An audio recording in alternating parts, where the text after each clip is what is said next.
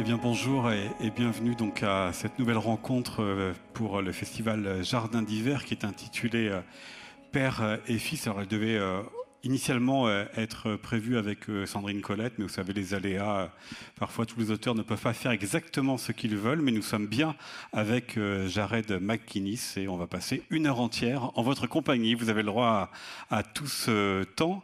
Vous êtes l'auteur de ce premier livre, Le Lâche, paru aux éditions Mételli dans une traduction de Marc Anfreville. Ici, c'est euh, Catherine Laurent qui va nous aider à, mieux euh, nous comprendre, même si vous comprenez euh, un peu le français, puisque dans votre vie de voyage, Marseille est l'un de vos ports d'attache.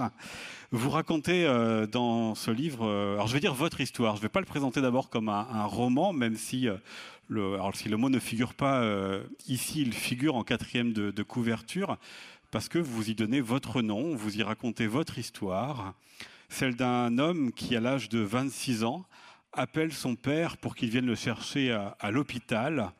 Un père qui vient, sans poser de questions, et découvre son fils dans euh, le fauteuil euh, roulant euh, qui est le vôtre aujourd'hui, à la suite de, l'accident de voiture qu'il vient de connaître et dans lequel la femme qui l'accompagnait a trouvé la mort. Un père qui vous ramène chez lui et qui, dans les jours suivants, vous a posé à plusieurs reprises deux questions L'une consistant à savoir qui était Mélissa, la femme qui était avec vous dans euh, l'accident de voiture, et qu'aviez-vous fait durant ces dix dernières années, puisque vous ne vous étiez plus vu ni euh, reparlé durant euh, tout ce temps. Et ce livre est le temps qui passe, le temps qui passe depuis l'accident, les retrouvailles avec le père euh, au Texas, le magasin de donuts comme euh, objectif à atteindre dans vos euh, déambulations quotidiennes, les tentatives pour trouver un travail, le temps des factures à payer, puisque vous savez que le système de santé aux États-Unis n'est pas celui que nous connaissons heureusement encore en France, et puis la menace d'un procès de la part du mari de, de Mélissa un temps pour se reparler entre père et fils, notamment, de l'autre temps que vous euh, racontez dans votre livre, celui de l'adolescence, avec euh, une mère qui est décédée lorsque vous aviez une dizaine d'années, un père qui en a été euh, transformé, et un fils qui n'a cessé de le chercher entre ses fugues et qui a été convaincu d'être un raté, puisque ce mot fait partie de ceux qui ont déclenché votre départ dix ans plus tôt. C'est votre premier livre, Jared McGuinness. Comment en êtes-vous venu à l'écrire? Comment en êtes-vous venu à, raconter cette histoire dans un livre de littérature? J'ai juste demandé si on peut mettre un tout petit peu plus de lumière pour qu'on voit les gens euh, à qui nous adressons, s'il vous plaît. Um, firstly, uh, my mother would want you to know that she is still well alive and well pour commencer, je dois dire que ma mère serait ravie que je vous dise que elle va bien. Elle n'est pas morte. um, and and it is my story, but it is also a novel. Um, so I knew as a an author in a wheelchair writing about a character in a wheelchair um, that it was always going to be conflated, and the stories would be mixed. And I knew no matter what I called the character, that was going to happen. So that's why I deliberately called the character me, because fictional characters come from very personal places. And they, they are a part of you, but I'm not interested in biography or memoir. I am now, but not for this book. and um, I, the most important thing was telling a story and making the reader feel the pain of, of, of physical disability, but also, you know, the, the, the, the, childhood that he experienced in terms of like what it's like to grow up with um, alcoholic parents. Donc ce livre, ce roman, c'est mon histoire, et en même temps, ce n'est pas mon histoire. Euh, je, savais très bien en, commençant à écrire ce roman que pour moi, qui suis un auteur en fauteuil, écrire sur un personnage en fauteuil, sur, on allait très vite avoir le mélange des genres et le mélange des histoires. Donc c'est de manière très délibérée que j'ai choisi de donner à mon personnage un nom qui est le mien. Voilà, donc il a mon nom, il porte mon nom. Mais euh, c'est quand même un personnage de fiction. Mais comme tout personnage de fiction, il vient de moi. Tout personnage de fiction porte une, part de ce que je suis. Et je suis pas à l'époque où j'ai écrit ce roman, en tout cas, je n'étais pas forcément intéressée dans l'écriture d'une biographie ou d'une autobiographie. Je peux l'être maintenant, mais ce n'était pas le cas à l'époque. Moi, je voulais tout simplement écrire euh, ce que c'est que la vie de ce gamin qui a grandi avec des parents, avec des parents alcooliques, par exemple. And, and there's one thing I kind of want to pick up on as well is that um, if if I were to tell, if I were to have written this as a memoir, uh, the people people would have read it as like, ah, that's his story. And actually, what I wanted to do was something greater. I wanted a reader. I knew most of my readers would be not disabled. I wanted them to have an understanding of disability, not what they think they understand about disability, but the truth. And to do that, that's where fiction does its magic. And so that's why the story, the story was more important than what happened to me personally. And so that's that's when the novelist's craft comes into to play and, and does something different than what memoir can do. Et donc ce n'est pas un livre de mémoire et je ne voulais pas que ce soit un livre de mémoire parce que je ne voulais pas qu'après l'avoir lu les gens se disent ah ouais donc ça c'est son histoire son histoire à lui parce que je voulais que ce soit beaucoup plus grand que ça. Je voulais que ça aille au-delà de ça, que ça transcende un petit peu, et que les personnes valides comprennent, non seulement comprennent ce qu'est le handicap, je pense que les personnes valides comprennent ce qu'est le handicap, mais qu'ils le ressentent, qu'ils le vivent. Et, ça, ce n'est possible que par le roman et que par la fiction. C'est là que, que le roman devient magique. Est-ce qu'il vous a fallu négocier, si je puis euh, employer ce, mot, avec vos parents, avec vos proches, pour donner euh, votre nom, leur nom dans ce livre et faire vivre ces, histoires? Parce que la relation entre le père et le fils, elle passe par toutes les émotions, mais elle est quand même souvent brutale, elle est souvent très rude pour le père et pour le fils. Um, so when when I sold the book and I knew it was going to be published, I had great fear. uh, that, that my family would be very upset. Um, and what's, what was amazing is actually they understood this, the, they, they, under, they navigated the book and its separation between fact and fiction the best because they understood my story, they understood me, they understood, you know, that I am different from this Jared McGinnis. And so actually they were, they were really supportive. Um, and I'll tell an anecdote after that. Quand j'ai quand j'ai vendu euh, mon manuscrit et que donc j'ai su que ça allait être publié, en fait c'est là que j'ai eu peur.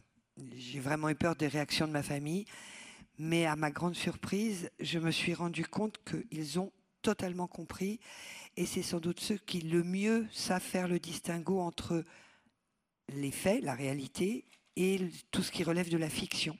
Et ils m'ont énormément soutenu. Et maintenant, il va nous raconter une petite histoire. um, when the book came out, my my dad basically became my press agent, and he was emailing all these journalists about like, you should really read this book my son wrote. And um, when they read it, they would be very confused because it is, as you say, a very kind of brutal relationship at the period. Um, and so they would write these features about me um, confusing the book with me and then also confusing with my, my dad has a bad memory so he like mixes up things and the details are all wrong so for somebody who wrote a novel that is deliberately trying to confuse what is biography and what is novel um, i loved it Donc l'anecdote, c'est qu'en fait, quand mon bouquin est sorti, mon père a endossé le rôle de mon agent littéraire ou mon agent relations presse. Et il, euh, il envoyait des mails en pagaille à tous les, à tous les journalistes en leur disant bah, faut vraiment que vous lisiez ce bouquin, c'est mon fils qui l'a écrit, c'est un super bouquin et tout. Donc les journalistes, à force d'être assaillis, lisaient le bouquin. Puis après avoir lu le bouquin, quand ils voyaient la relation père-fils, euh, qui effectivement peut être plutôt brutale, ils étaient quand même en train de se dire là il y a un truc qui va pas. Donc en fait peut-être que le père il, faire un peu la boule des détails, des trucs. Et en fait, créer cette confusion, alors que moi, dans mon bouquin, je voulais effectivement cette confusion entre les faits, la réalité de ce qui m'est arrivé et mon histoire, j'ai quand même trouvé que c'était génial, quoi. Absolument. C'est un, livre, maintenant je vais pouvoir le dire, un roman qui débute par une métamorphose, celle euh, liée à, l'accident, avec euh, ce corps euh, nouveau qui se, présente à vous, avec les, muscles fantômes et toute la douleur et tout ce que l'on sait autour de ces membres présents mais qui ne réagissent plus. Et on retrouve cela un peu plus loin dans le roman, puisque dans les années où votre mère de fiction a vécu, elle a été gravement euh, handicapée, elle a eu un anévrisme, elle est tombée dans le, coma. Et là aussi, vous racontez euh, votre père et vous euh, faisant bouger ces membres fantômes. Est-ce que c'était aussi ça qui vous intéressait, ce roman de la perte, ce roman du mouvement du, corps qui disparaît? This is very very very deliberate. Is that in the beginning of the book? There's a lot of bodiness, and that's because Jared McGinnis, the character, and me when I had my accident, your mentality is able bodied. And now you have a body that doesn't match your understanding of that body. And so, again, it was to make the reader feel that. And so the book starts very bodily. And absolutely, um, there's the resonance of the physical therapy that the mom is doing with the son and the son's physical therapy, and they're very deliberately next to each other. Because the way I envision the book is when you go, there's two storylines, and when you go into the past, you don't go into the past really. It's Jared thinking about the past. And so something's happening to him in the present that reminds him of what happened in the past. And that's those resonances are very deliberate. And, and yeah, that's, I'm, I'm glad that you caught that. Thank you. Écoutez, je suis ravie que vous ayez noté ça parce que c'est totalement délibéré. Je l'ai vraiment fait exprès. J'ai voulu créer cet écho, cette mise en résonance entre deux lignes de récit. Une ligne de récit qui est dans le passé et une ligne de récit de ce qui m'arrive à moi quand j'ai eu mon accident. Enfin, ce qui arrive à moi ou à euh, Jared McGuinness, le personnage. Mais ce qui arrive à ce personnage après l'accident. Parce qu'en fait, après l'accident, au début du roman, je parle beaucoup du corps. J'en parle énormément. Pourquoi? Parce que après l'accident, on se réveille avec un corps qui, qui n'est plus du tout corrélé à l'idée que l'on se fait de son propre corps. Donc oui, ces scènes de, kiné, je les ai mises en résonance parce que c'est aussi les moments où on voit que le corps que j'ai dans la tête n'est plus le corps que j'ai. Mais alors le corps en mouvement, il est aussi euh, présent parce que ce que vous racontez, c'est l'histoire très compliquée, vous avez compris, entre un père et son fils qui ne se sont pas vus pendant dix ans et qui ont du mal, même quand ils se retrouvent, à se parler. Et là, c'est le corps encore qui va les, les rapprocher. Il y a ces promenades quotidiennes que le père vous incite ou incite votre double littéraire à faire d'abord jusqu'au magasin de donuts. Il y a euh, les gestes du travail des orchidées, puisque le père est très attaché à, à ses fleurs. Il a même une serre euh, qu'il aurait euh, dédiée chez lui. Et ensemble aussi vous vous en, occupez. C'est-à-dire que le corps est à la fois dans ce roman ce qui disparaît, ce qui se détruit, avec l'alcoolisme aussi, mais aussi ce qui permet d'être ensemble. Uh, exactly. I mean, these these these men are strangers, and they're separated by the, these ten years, and to kind of put them, you know, I'm I'm deliberately putting them in a in a place, and those walks symbolize a lot of things.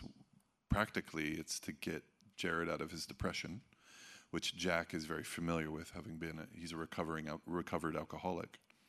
And Jack is Jack. It's when you're a parent and you have a Jacques est le père. Oui, c'est le père.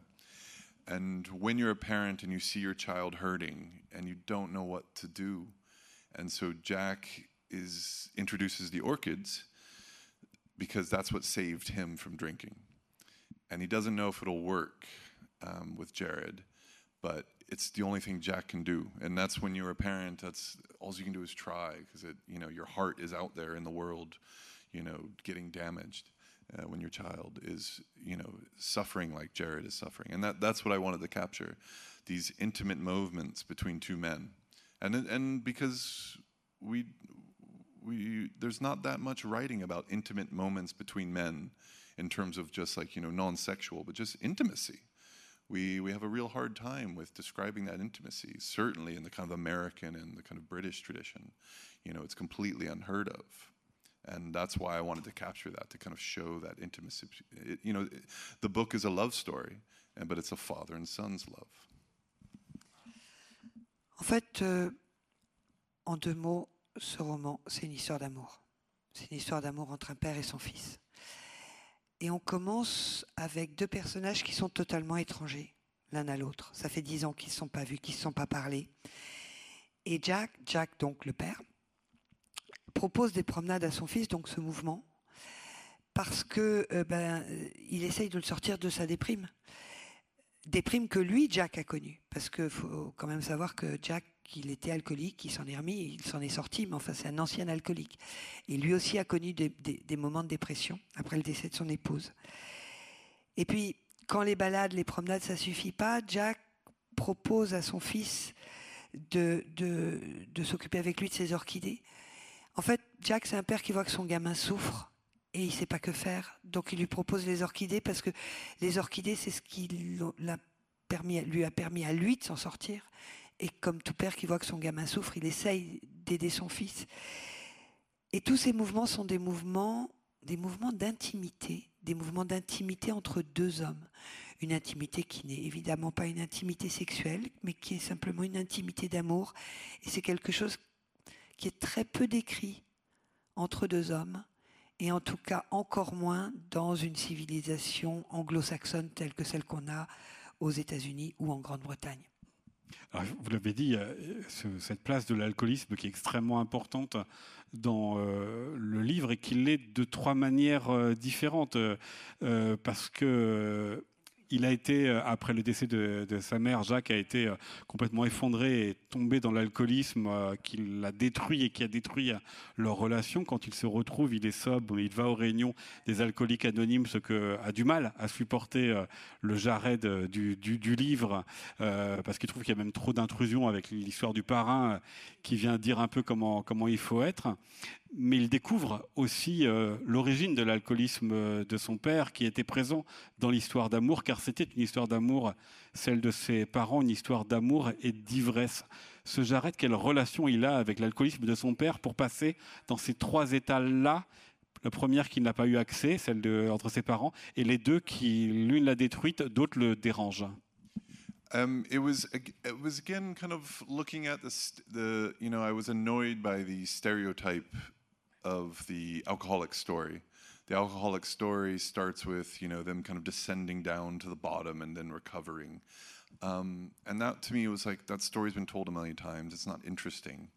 What's more interesting if you if you've known anybody with addiction or you've had addiction in your life, the hard part, the interesting bit for me as a as a as a as a writer, is that bit when you've stopped drinking and you still have to feel all the pain life has for you, but you can't drink. And that's that's the difficult bit, and that's the interesting bit. Jared, the character, grew up with two alcoholic parents, but actually it was quite a sweet period. They just loved each other. They were just drunks, and he didn't know anything different because that was his world. That's that's that's how kids are, and it isn't until you know Jack gets sober that the problems between the teenage Jared and Jack begins because Jared understood what it was like to have an alcoholic dad. You just you, you get you get into fights, you know, it's no big deal. You're just used to it. And that's the sad thing is you can get used to a lot of things. But when the status quo changes, that's when the conflict and that's what inevitably makes Jared run away is because Jack is trying to be a parent. And he gets another chance 10 years later when Jared returns. En fait, j'étais un peu agacée par tous les stéréotypes qu'on connaît autour de l'alcoolisme et sur lesquels on a écrit maintes et maintes fois l'histoire de l'alcoolique qui tombe au fond du trou, puis qui se relève et tout va bien. J'avais pas envie d'écrire là-dessus, ça m'intéressait pas. Mais si vous connaissez des gens qui souffrent d'une addiction, quelle qu'elle soit, il y a un moment qui est super intéressant dans l'addiction. Pour un alcoolique, par exemple, c'est le jour où il arrête de boire, c'est fini, il arrête de boire pour autant, il continue à, souffrir de la douleur de cette vie. Il sait qu'il va devoir affronter cette douleur, mais il peut plus boire. Il peut plus boire. Et ça, c'est des moments que je trouve extrêmement intéressants et c'était là-dessus que j'avais envie d'écrire. Et quand vous regardez l'histoire de Jared, Jared, il a grandi, il avait des parents alcooliques. Et tout allait bien, en fait. Avait des parents alcooliques, puis savait gérer un père alcoolique, et puis parce que malheureusement on s'habitue à beaucoup de choses, même à un père alcoolique, donc tout allait bien. Et c'est au moment où son père a décidé d'arrêter de boire et de devenir entre guillemets un père que les choses se sont gâtées et que ça a très mal tourné pour Jared et que c'est à ce moment-là qu'il a quitté la maison. Et dix ans plus tard, ils ont une nouvelle chance. Mais est-ce qu'il n'y a pas aussi une, enquête, une interrogation sur euh, Jared, sur euh, d'où vient l'origine des problèmes familiaux? Il y a cette histoire d'amour entre les parents, mais l'origine de, l'alcoolisme, est-ce que c'est la mort de la mère? Est-ce que c'était déjà là avant? Finalement, est-ce qu'il teste aussi, s'interroge aussi sur euh, à quel moment la famille était solide? So I, I deliberately didn't answer that because those those those questions are too those are too simple answers. You know, that's there's always you know that we we've been trained by bad interpretations of psychology that there's a reason for everything and oh it's because of this and that. And I deliberately don't do that. I I just don't think the answers are that easy. Sometimes people have a perfect life and they still become drunks and I don't know why that is. I don't think you know that's and then some people suffer terribly and they become drunks and then we're like oh well, that that makes sense you know and it's it's such a I, I think maybe because yeah I just didn't want to give an easy answer to something that is that is so difficult in people's experience I didn't want to marginalize it or reduce it to to oh he, you know Jared you know he's an alcohol they they were alcoholics I mean there's a hint of why Jack thinks they became alcoholics but um, just because Jack thinks it doesn't mean it's true. C'est très délibérément que je réponds pas à cette question. C'est vraiment un choix. Parce que parce qu'on a trop souvent des réponses hyper simplistes. La psychologie nous amène dans des, dans des réponses hyper formatées sur les raisons de l'alcoolisme. Il est alcoolique parce que ceci, parce que cela. Ben non, il y a, y a des gens qui ont une vie parfaite et qui pour autant sont alcooliques, d'autres qui ont une vie horrible et qui ne le deviendront jamais. Donc j'ai pas voulu rentrer dans, dans, le côté simpliste de ces réponses. Il y a un moment euh, où Jack fait l'ébauche d'une réponse du pourquoi il est alcoolique, pour, du, fait l'ébauche d'une réponse de pourquoi il pense qu'il est devenu alcoolique, mais c'est pas parce que Jack pense qu'il est, que c'est pour ça que c'est pour ça. Absolument. Absolument. En revanche, il y a une question que vous posez et à laquelle la réponse aussi est compliquée. C'est comment être heureux après le décès de la mère, pour le père et pour euh, le fils, euh, parce qu'elle euh, est morte quand il avait une dizaine d'années. Elle est morte suite à un anévrisme qu'il a connu dans le, dans le, coma avant un autre anévrisme. Et ce temps où elle était diminuée a été un temps de grande douceur, de grande tendresse dans la manière où vous le racontez. C'est-à-dire que le monde s'est rétréci à la chambre des parents et ils ont vécu tous les trois ensemble de manière très tendrement. Cette question de comment, voire est-il possible d'être heureux après la mort de la mère, pourquoi est-ce qu'elle vous a intéressé, interrogé? Again, it was me trying to capture that complexity of the experience. That, you know, yeah, it's a sad moment, but, you know, and, and Jared, the character, feels absolute guilt about enjoying the time alone with his mom when she's sick. And that, that's really a motivating force for him and his kind of self destruction because he feels guilty. And he says that, like, my mom is sick, but this is the first time I didn't have to share her with dad. And, you know, the kind of, com- you know, the competition that a, a, a, young boy and especially with the, the, the couples and, and that's what I was, I'm always trying to capture the kind of complexity of experience because even in the kind of darkest times in my life, there, it wasn't that there wasn't jokes you know, it was a very dark period of my life when I was in my car accident, but like funny things happened. And I mean, like drunks, being disabled has its moments of just ridiculousness. Encore une fois, c'est parce que je voulais écrire sur la complexité, la complexité de la vie, la complexité des sentiments. Bien sûr que, que, Jared est triste quand sa mère a, son, a son, sa rupture d'anévrisme. Mais d'un autre côté, il est aussi vachement heureux, quoi, parce que c'est le moment où il peut passer du temps seul avec elle, tranquille, sans être en concurrence avec son père. Et il s'en sent coupable. Il, a une certaine culpabilité vis-à-vis de ça aussi, parce que c'est triste et il est heureux. Ce qui l'amène un petit peu aussi sur la voie de l'autodestruction, d'ailleurs, en passant. Mais c'est toujours comme ça, même pour moi, dans ma vie, dans les moments les plus noirs, juste après mon accident, quand vraiment c'était noir, il y avait aussi des moments vachement marrants, quoi, et des blagues. And it, and it's it's just, I mean throughout I mean we've been talking about the heavy stuff but like um, you know there's a lot of humor in the book there's a lot of dark humor but there's humor nonetheless and actually I just I'm just thinking I, I, mean I wrote this book years ago it takes forever and just just very recent and I wrote this book without children I, I wasn't a parent when I started writing this book um, but very recently this this last year my um, my mother-in-law died and um, my wife had to go back to America to. She died very quickly, so she had to leave immediately. And we had a holiday planned. We were going to um, just up in up near um, outside of Valence, in kind of beautiful orchard area in France. Um, and actually, me and my girls had fun because as a dad, I wanted to make sure they didn't experience anything I was feeling because I had, you know, I, have known my mother-in-law for decades, um, and it wasn't until we we we were coming home on the train that I, I told them that their grandma had died. But you know, I have some great memories, and it's just amazing that you know what turned I, I I did it right without the experience. And again, that's that's that's fiction that's how you make it up. And the fact that I got it right, at least in my experience with my girls, is incredible.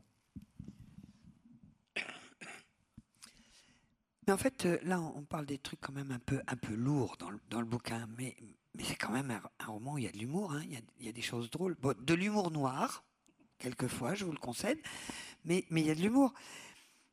Mais vous savez, j'ai écrit ce bouquin il y a déjà quelques années, et à l'époque, j'avais pas d'enfant quand j'ai écrit le bouquin. Et maintenant que j'ai des enfants, je vois les choses différemment. Et, en fait, il y, a, un an, ma belle-mère est morte aux États-Unis. Et alors qu'on avait prévu en famille une semaine de vacances avec les, avec les deux enfants, ma femme a dû partir soudainement aux États-Unis parce que sa maman est morte brutalement. Donc elle a dû soudainement partir aux États-Unis. Moi, j'ai maintenu les vacances et je suis parti avec les deux filles. Euh, du côté de Valence, dans un coin magnifique dans le sud de la France. J'ai passé des, moments inoubliables avec mes filles, et ce n'est qu'après que je leur ai dit, pour, euh, c'est quand on est rentré dans le train de retour, que je leur ai dit pour le décès de leur grand-mère. Et c'est comme ça qu'on fait fonctionner les choses aussi, c'est dans, ce, dans ce rapport entre le noir et puis, et puis les super beaux souvenirs qu'on peut faire justement ces super beaux moments de tendresse dans votre roman qui sont ce moment avec la mère même si elle est euh, malade, qui sont aussi plus tard les moments avec Sarah que le Jared devenu adulte va rencontrer et qu'elle va emmener dans, sa famille, avec aussi un, frère qui est coincé sur euh, son lit. Est-ce que vous les avez écrits, écrits différemment du reste du roman, qui est une gigantesque explosion? Et là, il y a deux moments de lumière, deux moments de grande tendresse.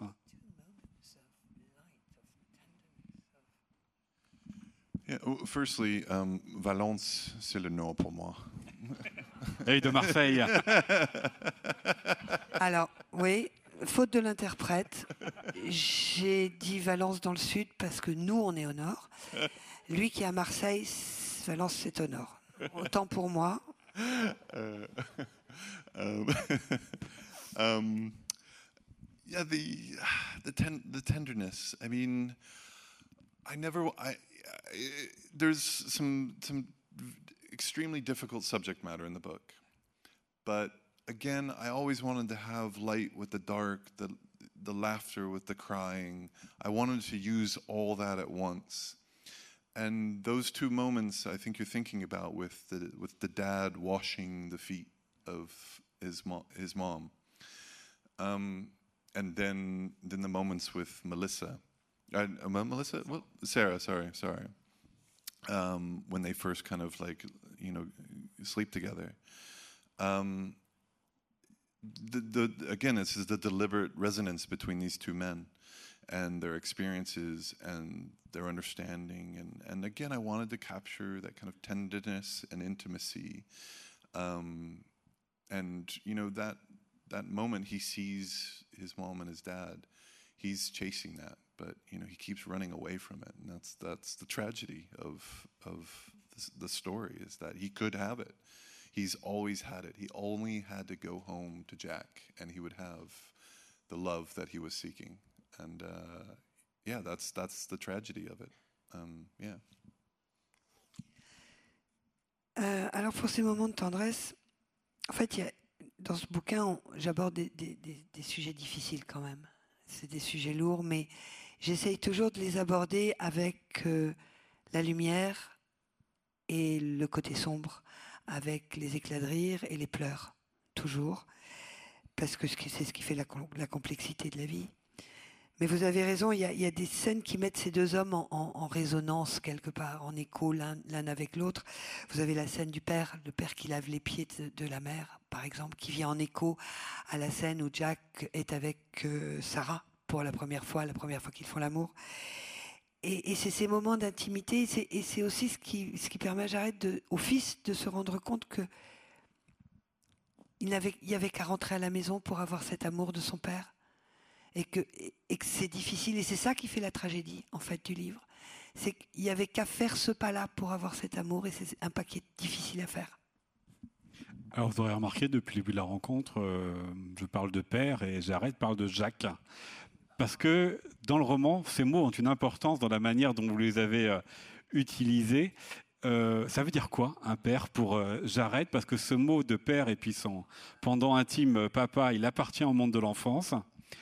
Et on va le retrouver peut-être dans le moment de réconciliation. Mais sinon, dans l'adolescence, et quand il revient, il ne le nomme que par son prénom, Jack. Comme s'il le mettait à distance, comme s'il n'était plus le père. He...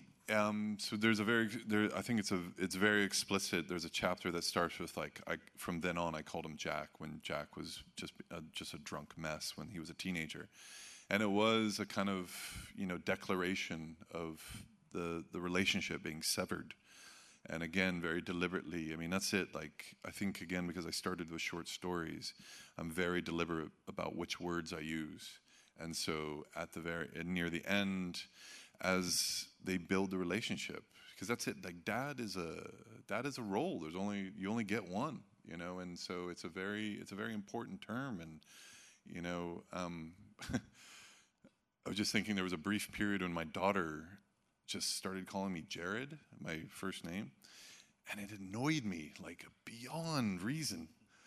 And you know eventually she stopped but like yeah it was just it felt it, it kind of hurt. Like i was like god it really bothers me um, and maybe because I just feel that that when she calls me Papa, I'm the only one that will be her Papa. And in the book, it's exactly the same thing. Until the relationship, they have to have that relationship before that that that title can be. But on the so- other side, Jared was always son. You know, he he he didn't. Jack had kind of, you know, come to understand what happened to them in the past but Jared never did, and that's his journey to kind of figure out and then you know repair the relationship. So is very important that what he's calling him, you know, for the longest time. So yeah. En fait, euh, je voulais être vraiment très explicite par rapport à ça. Il y a même un chapitre qui commence par et à partir de ce jour-là, je l'ai appelé Jack. Euh, c'est à partir du moment où il s'est rendu compte que c'était un alcoolique fini, etc., etc. Et vous savez, j'ai débuté dans, la carrière d'écrivain en écrivant des nouvelles, des histoires courtes. Et du coup, le choix des mots, pour moi, est super important. Il faut que chaque mot soit, soit ciselé. Et ce qui est important là, c'est comment on répare une relation. Parce que un papa, c'est quand même vachement important. Un papa, on n'en a qu'un. C'est le seul qu'on puisse avoir. Et j'arrête de dire que une de ses filles, à un moment, a arrêté de l'appeler papa pour l'appeler Jared. Et ça l'a agacé souverainement. Ça lui a même fait mal. parce que, parce que ben, je suis son papa, puis il n'y a que moi qui suis son papa, quoi. Bon. Donc il fallait simplement que la relation père-fils se rétablisse, qu'elle soit recréée, qu'elle soit redécouverte, pour que Jared puisse de nouveau prononcer le mot papa. C'est pas le problème de Jack, par contre. Jack, par contre, lui, sait, il a compris. Il a toujours su que c'était son fils, ça a toujours été son fils. Et il a compris pourquoi et, ce qu'avait vécu son fils. Donc c'est pas le problème de Jack, mais c'était le, c'est le problème de Jared, et il fallait qu'il répare cette relation. Justement, sur la, sur la relation, où est-ce qu'ils en sont? Est-ce qu'ils sont au même point? Quand, après l'accident, Jared appelle son père et que son père vient, sans lui poser de questions, après dix ans euh, d'absence et des années précédentes où vous le montrez extrêmement violent, extrêmement haineux par rapport à son père qu'il a cherché, qu'il a emmené euh, très très loin Est-ce qu'ils sont au même point encore, hein, dans l'espoir que l'un soit le père de l'autre et l'autre le fils. Hein? Yeah, they're, not at all. So, you know, for me, Jack is the heart of the book, and everything moves around Jack. And Jack is this kind of like suburban Buddha, who is he's he's come to terms with all the sadness in his life, and he understands it. And then I have this character Jared, who just doesn't understand anything, but he's he's stuck. I I put him in a situation you know, where he has to go back to Jack and he has to call him. And but there's something in there he knows that he could call Jack even after 10 years. So there's somewhere in Jared's head he knows that I'm going to call this this old guy Jack and Jack is going to pick up. And even he there's even a hint of that in that chapter that like he's just going to answer on the third ring, say hello Jack. You know, this is Jack. And he does. And he does exactly what he expects. Um, and it's for Jared to do all the work that Jack spent the last 10 years doing. Jared has just been running away from his problems and intimacy and causing havoc in everyone else's lives because he's hurting. He was making other people hurt. And we get a glimpse of that. But and that's the kind of that's the kind of narrative transition as Jared comes to terms with what Jack already did. So yeah, they are in completely different places, which just makes good fiction. Alors non, en fait, euh, ils sont pas du tout euh, au même niveau dans la relation. C'est d'ailleurs comme ça qu'on fait une bonne fiction. Hein, euh, mais vraiment pas du tout quoi. Pour moi, Jack, il est, il est le cœur du roman. J'ai tendance à dire que Jack, c'est mon petit Bouddha de banlieue. Il a fait le boulot, il a compris, il est en paix, Jack, c'est bon. Par contre, c'est Jared, lui, qui a rien pigé. Il a rien compris. Euh, il, il est en souffrance. Il met la pagaille dans la vie des gens autour de lui, tout simplement parce qu'il souffre, parce qu'il a mal. Sauf que quelque part, quand même, il y a un truc qu'il sauve, c'est que quelque part au fond de sa tête, là, il y a, il y a un truc qui lui dit si t'appelles, il va répondre, il va venir, il va même répondre à la troisième sonnette du téléphone. Et c'est ce qu'il fait, exactement comme ce qu'anticipait Jared. Et, Jared qui était en train de fuir, et eh ben maintenant c'est à son tour de faire le boulot, alors que, alors que Jack, lui, il est en paix. Il a fui, vous dites euh, Jared, pendant dix ans, il a beaucoup euh, voyagé. Qu'est-ce qu'il a cherché? Parce que quand il est parti, son père l'a traité de raté, et quand il est revenu, lui-même s'est considéré comme un raté. La différence, c'est que c'est maintenant un raté en fauteuil roulant. I mean, he was he was looking for the love. That's that's the irony. He was running away from everything, um, and what you know, yeah, he and he he was he's a very you know he was kind of misunderstanding love. He misunderstands love when he meets Fritz, and then there's a girl he meets in San Francisco, and then you kind of get glimpses of him doing this for the last 10 years. And that's, I mean, that, again, that's the heart of the, the tragedy is that at every period. And that's, that's, I wanted to write about because we all have these people in our families who just, you just like, you just see them suffering and they're suffering because they just keep making the same mistakes and you love them, but they're, they just can't get their stuff together and it's painful for you. Um, and I should say, if you don't have that person in your family, you are that person.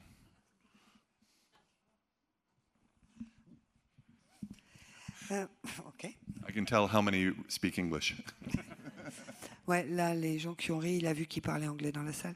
Euh, en fait, euh, il, fuyait, il fuyait parce qu'il, tout simplement, il cherchait l'amour, quoi. Il cherchait l'amour. Alors, il l'a cherché avec Fritz, il l'a cherché avec cette fille qu'il a rencontrée à San Francisco. Il, il la cherche tout le temps. Il passe son temps à chercher l'amour, sauf qu'il n'a pas compris que c'était pratiquement en face de lui, quoi. Et, on en a tous des gens comme ça dans nos familles. On en a tous des gens qui, qui sont constamment en souffrance et on est là en train de se dire, mais il voit pas tout ce qu'il a sous les yeux, quoi. C'est devant lui, il voit rien. Et il est constamment en train de souffrir. Et si vous n'avez pas cette personne-là dans votre famille, c'est que c'est vous, la personne en train de souffrir. Mais jusqu'où est-il aveugle, ce, ce parce- par, euh, par l'amour, mais aussi par euh, l'aide, parce qu'il y a quand même des propositions d'aide du père à plusieurs reprises. Dans son enfance, il a même été dans un service euh, psychiatrique fermé, et quand il revient, son père et son frère lui disent qu'il doit être aidé. Jusqu'où est-il prêt à entendre cela, lui qui euh, est enfermé dans sa colère? Yeah, he's so frustrating. That's the idea. like that person in your family, you can, you, and that's what I wanted. I wanted this these characters to feel like, oh, I know these people, and I, I and we humans are infuriating, and it's exactly like Jared.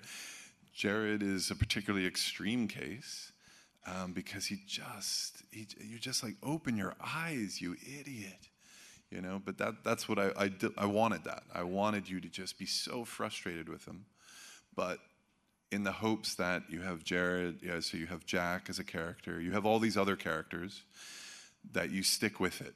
But jared the character is just frustrating.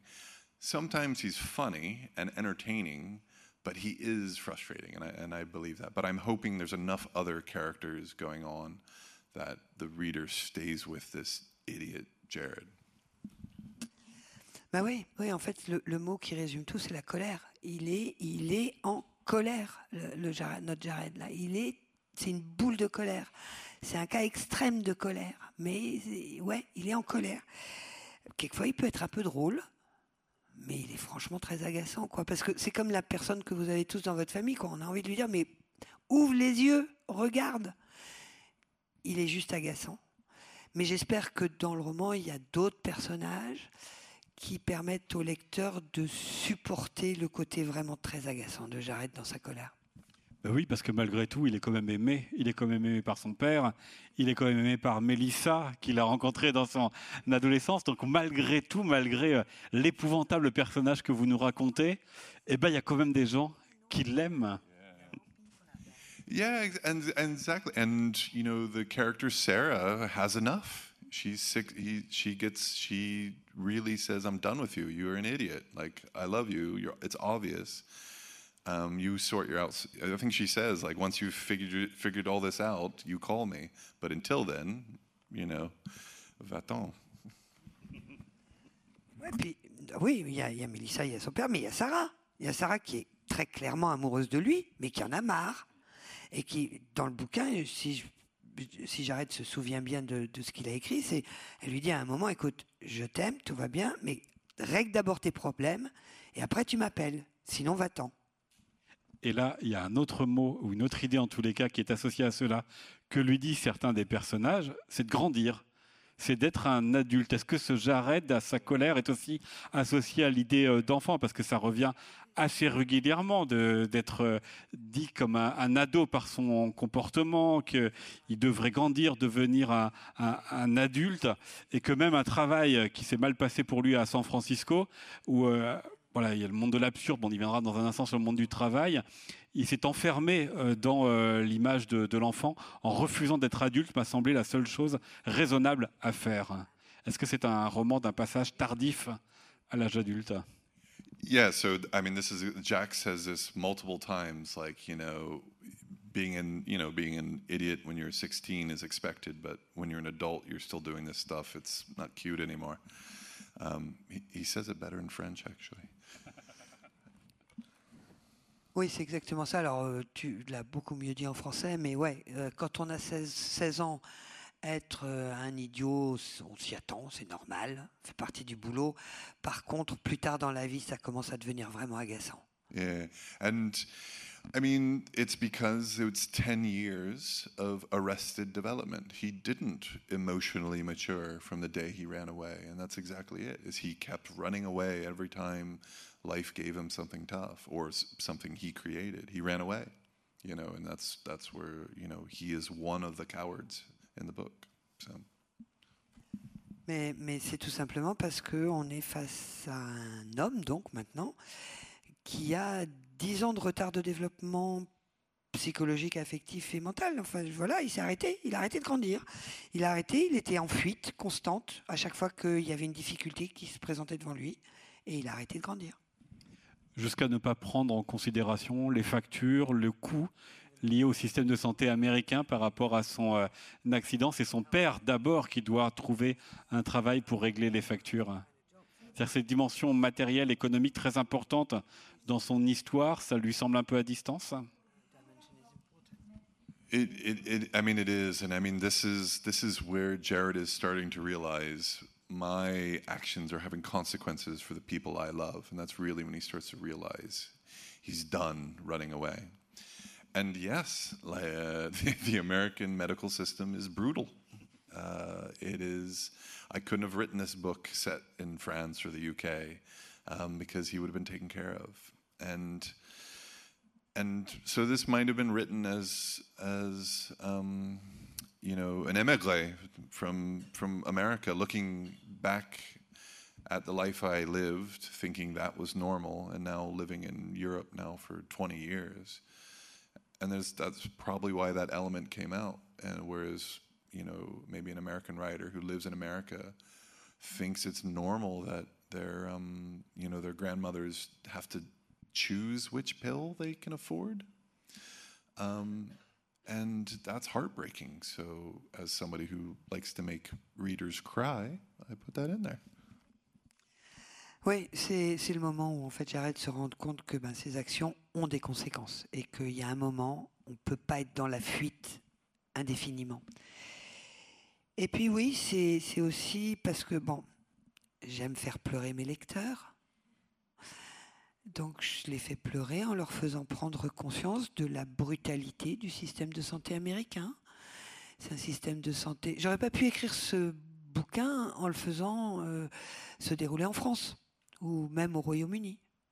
Parce que là, il y aurait une prise en charge, ce qui n'est pas le cas aux États-Unis. Aux États-Unis, situation que je trouvais normale quand je vivais là-bas et que je ne trouve plus normale maintenant, mais aux États-Unis, vous avez des grands-mères qui sont obligées de choisir quels médicaments elles vont pouvoir acheter à la pharmacie et donc quelles maladies elles vont pouvoir traiter et de décider de ne pas traiter une autre. It, it, it, I mean, it's something as a person that just is, I, I find really difficult to understand. And it, it's, it's heartbreaking for me because I see my family, my loved ones suffering, and I really don't see it changing at all. Um, yeah, so it's, it's pretty hopeless. Et ça, et ça c'est désespérant en fait. En fait, non mais sans rire, ça c'est désespérant parce que moi je vois ma famille, hein, des gens que j'aime, qui vivent encore aux États-Unis, qui vivent ce régime de santé euh, qui détruit les gens et puis il n'y a aucune raison pour que ça change. Donc ça c'est pas drôle ce qui vous permet aussi de raconter euh, la recherche d'emploi de, la part de, Jared, les entretiens qu'il essaye de passer et qu'il foire les uns après les autres, les euh, travails, les emplois qu'il arrive quand même à, prendre et où euh, le premier, il termine avec un mois d'avance et donc il se retrouve un peu, un peu vite à la porte. Ensuite, il arrive dans un magasin de hippie, mais on voit bien que la direction, elle n'a pas du tout cette même mentalité-là, est-ce que là c'est une preuve d'immaturité ou est-ce que c'était une manière de vous amuser de l'absurdité de ce monde du travail? Definitely. So those those job interviews are supposed to be light and funny, um, and just the absurdity of you know, yeah. So I was because again, like I'm doing kind of dark stuff. The job interviews were supposed to be just absurd and funny because and it kind of captures the kind of ridiculous things people ask you when you're in a wheelchair. Um, and so some of that's lifted straight from life. Um, not um, not job interviewing. Um, I've spent most of my careers trying to avoid job interviews. Um, but yeah, that, that was just supposed to be kind of the absurdity of the jobs that you can get when you have no qualifications and, and this kind of thing. But Ouais, euh, bon, comme, les, sujets abordés sont quand même des sujets durs, je voulais que les entretiens, ce soit, un petit peu la note un peu plus légère et que ça permette aussi de mettre en lumière le côté totalement absurde de certaines de ces questions qu'on vous pose en entretien.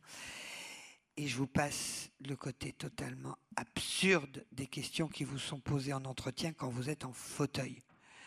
Là, ça- bon. Euh, moi, j'ai tout fait dans ma vie pour éviter les entretiens d'embauche. hein.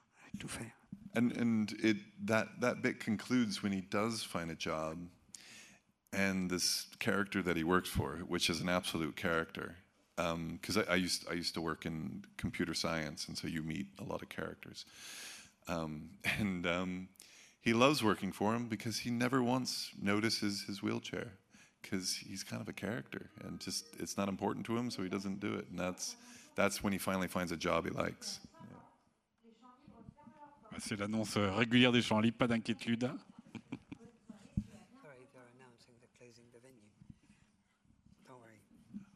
I'll talk faster. Euh, et puis, il y a aussi ce. euh, au moment où il finit par décrocher un boulot, quand même, il travaille avec, avec ce personnage qui est quelque part réel, hein, parce que j'ai bossé, euh, j'ai bossé euh, beaucoup en, dans- en informatique avec les ordinateurs, donc ça existe vraiment.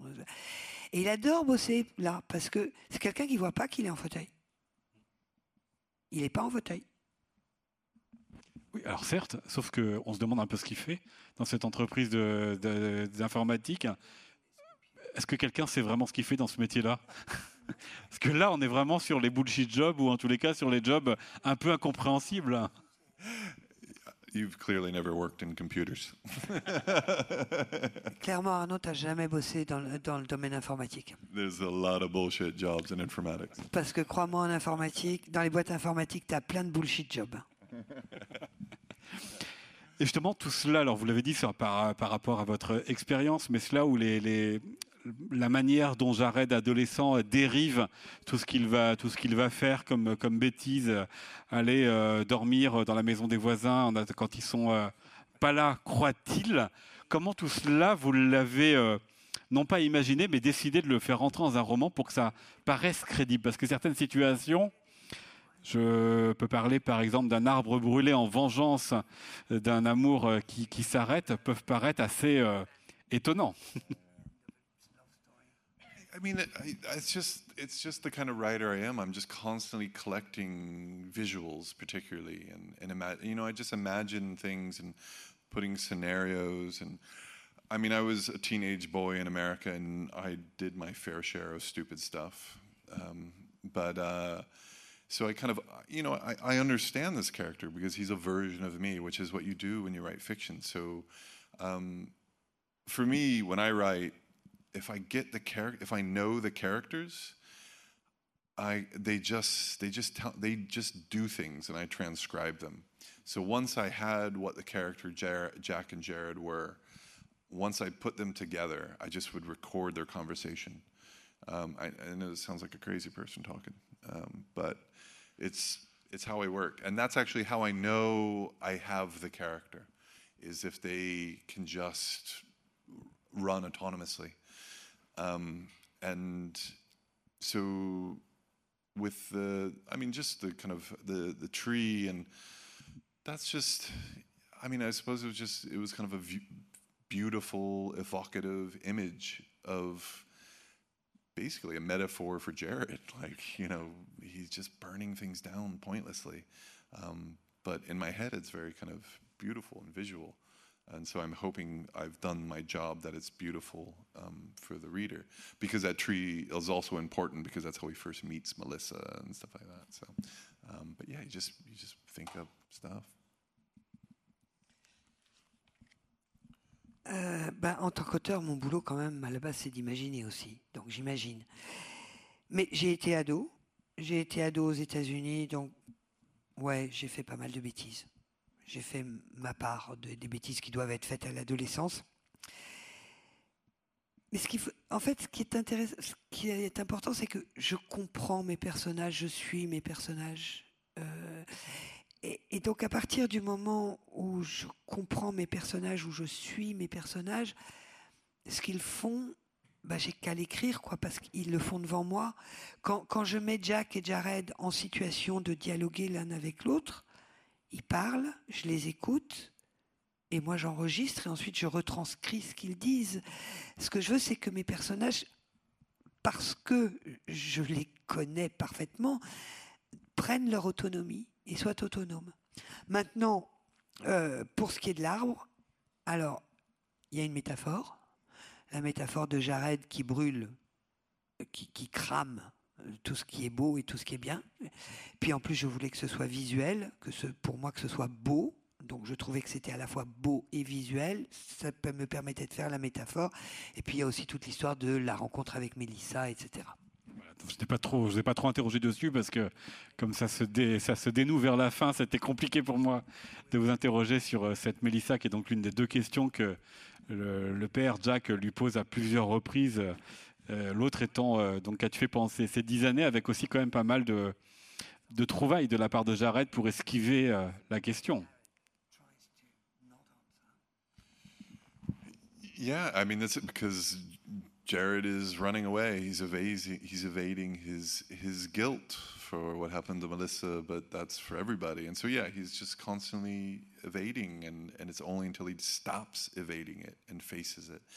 And I start the I, I start the story with a question like who is who is this girlfriend who's dead who's not his girlfriend, and how I wrote the book is you don't find out until you get to know Jared and you get to go on this journey with the character Jared. And then when you find out what happens to Melissa, it doesn't matter anymore, uh, not in the way you think it does. That uh, and also you understand that Jared also didn't understand what happened to Melissa, and again his guilt he felt with her death. Um, yeah, he just he doesn't want to say, and it isn't until he faces what he's done that you know you have some kind of resolution. So, yeah. en fait, c'est parce que bah, Jared, Jared, il est constamment dans la fuite. Il est constamment dans la fuite et, il, ne veut pas trop savoir en fait au départ. Et le roman d'ailleurs commence pratiquement par cette question qui est qui est cette Mélissa? Qui est cette Mélissa euh, dont on dit que peut-être c'est sa petite copine, mais qu'en fait peut-être que c'est pas sa petite copine? Enfin bon, il, laisse dire à l'hôpital que laisse dire à l'hôpital que c'est sa petite copine. Et, Jared, lui, lui aussi, il n'a pas compris ce qui s'est passé vraiment. Et ce n'est que quand il accepte de faire face à la réalité, d'arrêter d'être dans la fuite constamment, qu'il comprend des choses qu'on ne va pas dire maintenant, parce que. Il faudra le lire hein, et, le découvrir. Vous avez dit avec euh, l'arbre incendié, vous vouliez donner aussi une dimension euh, visuelle à ce roman, mais c'est un roman qui est aussi beaucoup euh, sonore, la, langue que vous utilisez, en tout cas dans la manière dont elle est traduite en, français, a quelque chose du parler, outre l'importance des, dialogues. Comment vous l'avez trouvé la langue de votre roman? Uh, That's uh, you're, you're, showing all my tricks. Um, that's something I think when I again when I read and um, bad writing tends to just heavily rely on the visual, but you can really kind of utilize the reader's memory with things like smell and sound. And so that's very deliberate in terms of like, so when he first goes to his dad's house after 10 years and he smells his dad's aftershave. So bad writing would, so what, what they often tell you is to use details and say specifically what cologne he uses.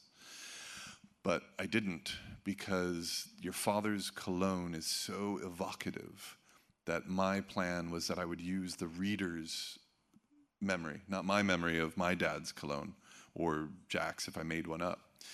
Um, and so he just, I just talk about his father's cologne and that kind of thing. And, and so yeah, I'm always trying to remember, and when I teach writing, I'm always teaching the, my students to use all the senses. And it's the same, like use all the emotions, use sadness, use humor. I mean, you know, why, why, if you want to paint a landscape, why just limit yourself to one color? You know, it's just, it, you know, it, it doesn't work. So yeah, um, that again is very explicit. Alors là, vous êtes en train de, de dévoiler toutes mes ficelles, cher Arnaud. Mais euh, ouais, bah, quand, quand, quand, je lis, j'ai envie de faire appel à, à toutes les émotions.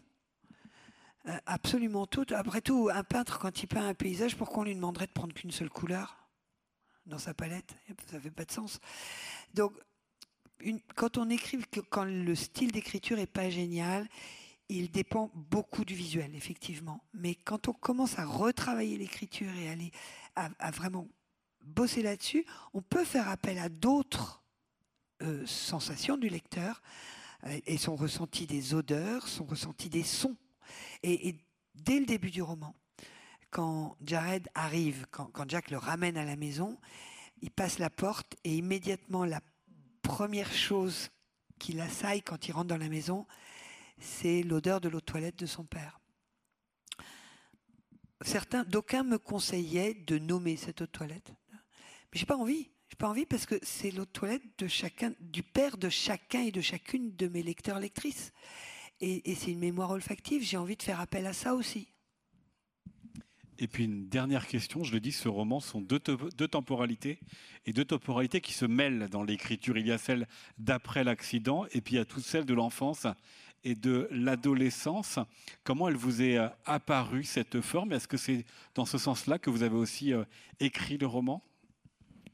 Um, so, uh, so, because I wrote short stories, um, I was quite nervous about writing such a long piece.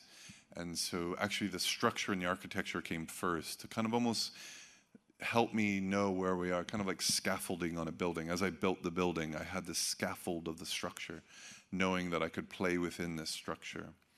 And um, because the beginning kind of wraps back out on itself. We start in a hospital, and we, you know, we end. We we start in a hospital after the incident with the accident with Melissa. The second to last chapter is what happens to Melissa. The, the, second before the story starts, and then you know we end in it. And so I had this kind of structure in my head that these two stories would be constantly referring to each other. And also, the narrative of the childhood starts at the high point, being the child of two alcoholics, and gets worse and worse. And then the present story starts at the the moment of being in a car accident, being permanently disabled, and gets better and better and better. And so you have this balance that I could bounce between the two, um, which kind of when it when I realized what I'd done, I was like, this was a very satisfying structure. And um, I, I mean, I love architecture in writing, and I, I, think about I think about when I read, I see it in structure and and visually as well. So. Euh, comme je vous le disais tout à l'heure, j'ai commencé par écrire des nouvelles. Donc, euh, m'atteler à un roman euh, m'a fait peur. Au début, j'avais un peu peur. Et donc, j'ai commencé par construire ce que j'appelle une architecture. Et ce mot-là utilisé à dessein.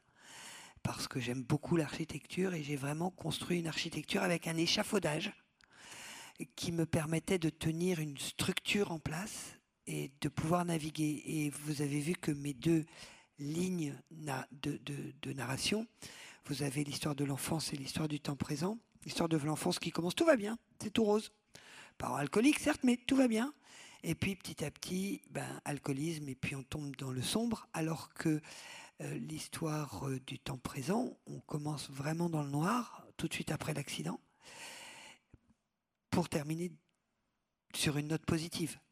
Et vous avez vu comment les chapitres s'organisent les uns euh, par rapport aux autres. Avec euh, au tout début, donc c'est l'hôpital. Après, vous avez l'histoire de Mélissa qui vient. Donc oui, c'est très structuré, comme en architecture. Parce que l'autre architecture importante, c'est évidemment la maison dans laquelle il revient. Merci Catherine Laurent pour euh, la traduction euh, de cette euh, rencontre. Jared McGuinness, Le Lâche, le titre de votre roman. Merci beaucoup Jared d'être venu nous en parler. Et on va pouvoir vous retrouver, je crois, à la sortie de la salle pour dédicacer vos livres. Merci à vous et bonne suite de festival. merci Catherine. Merci à tous.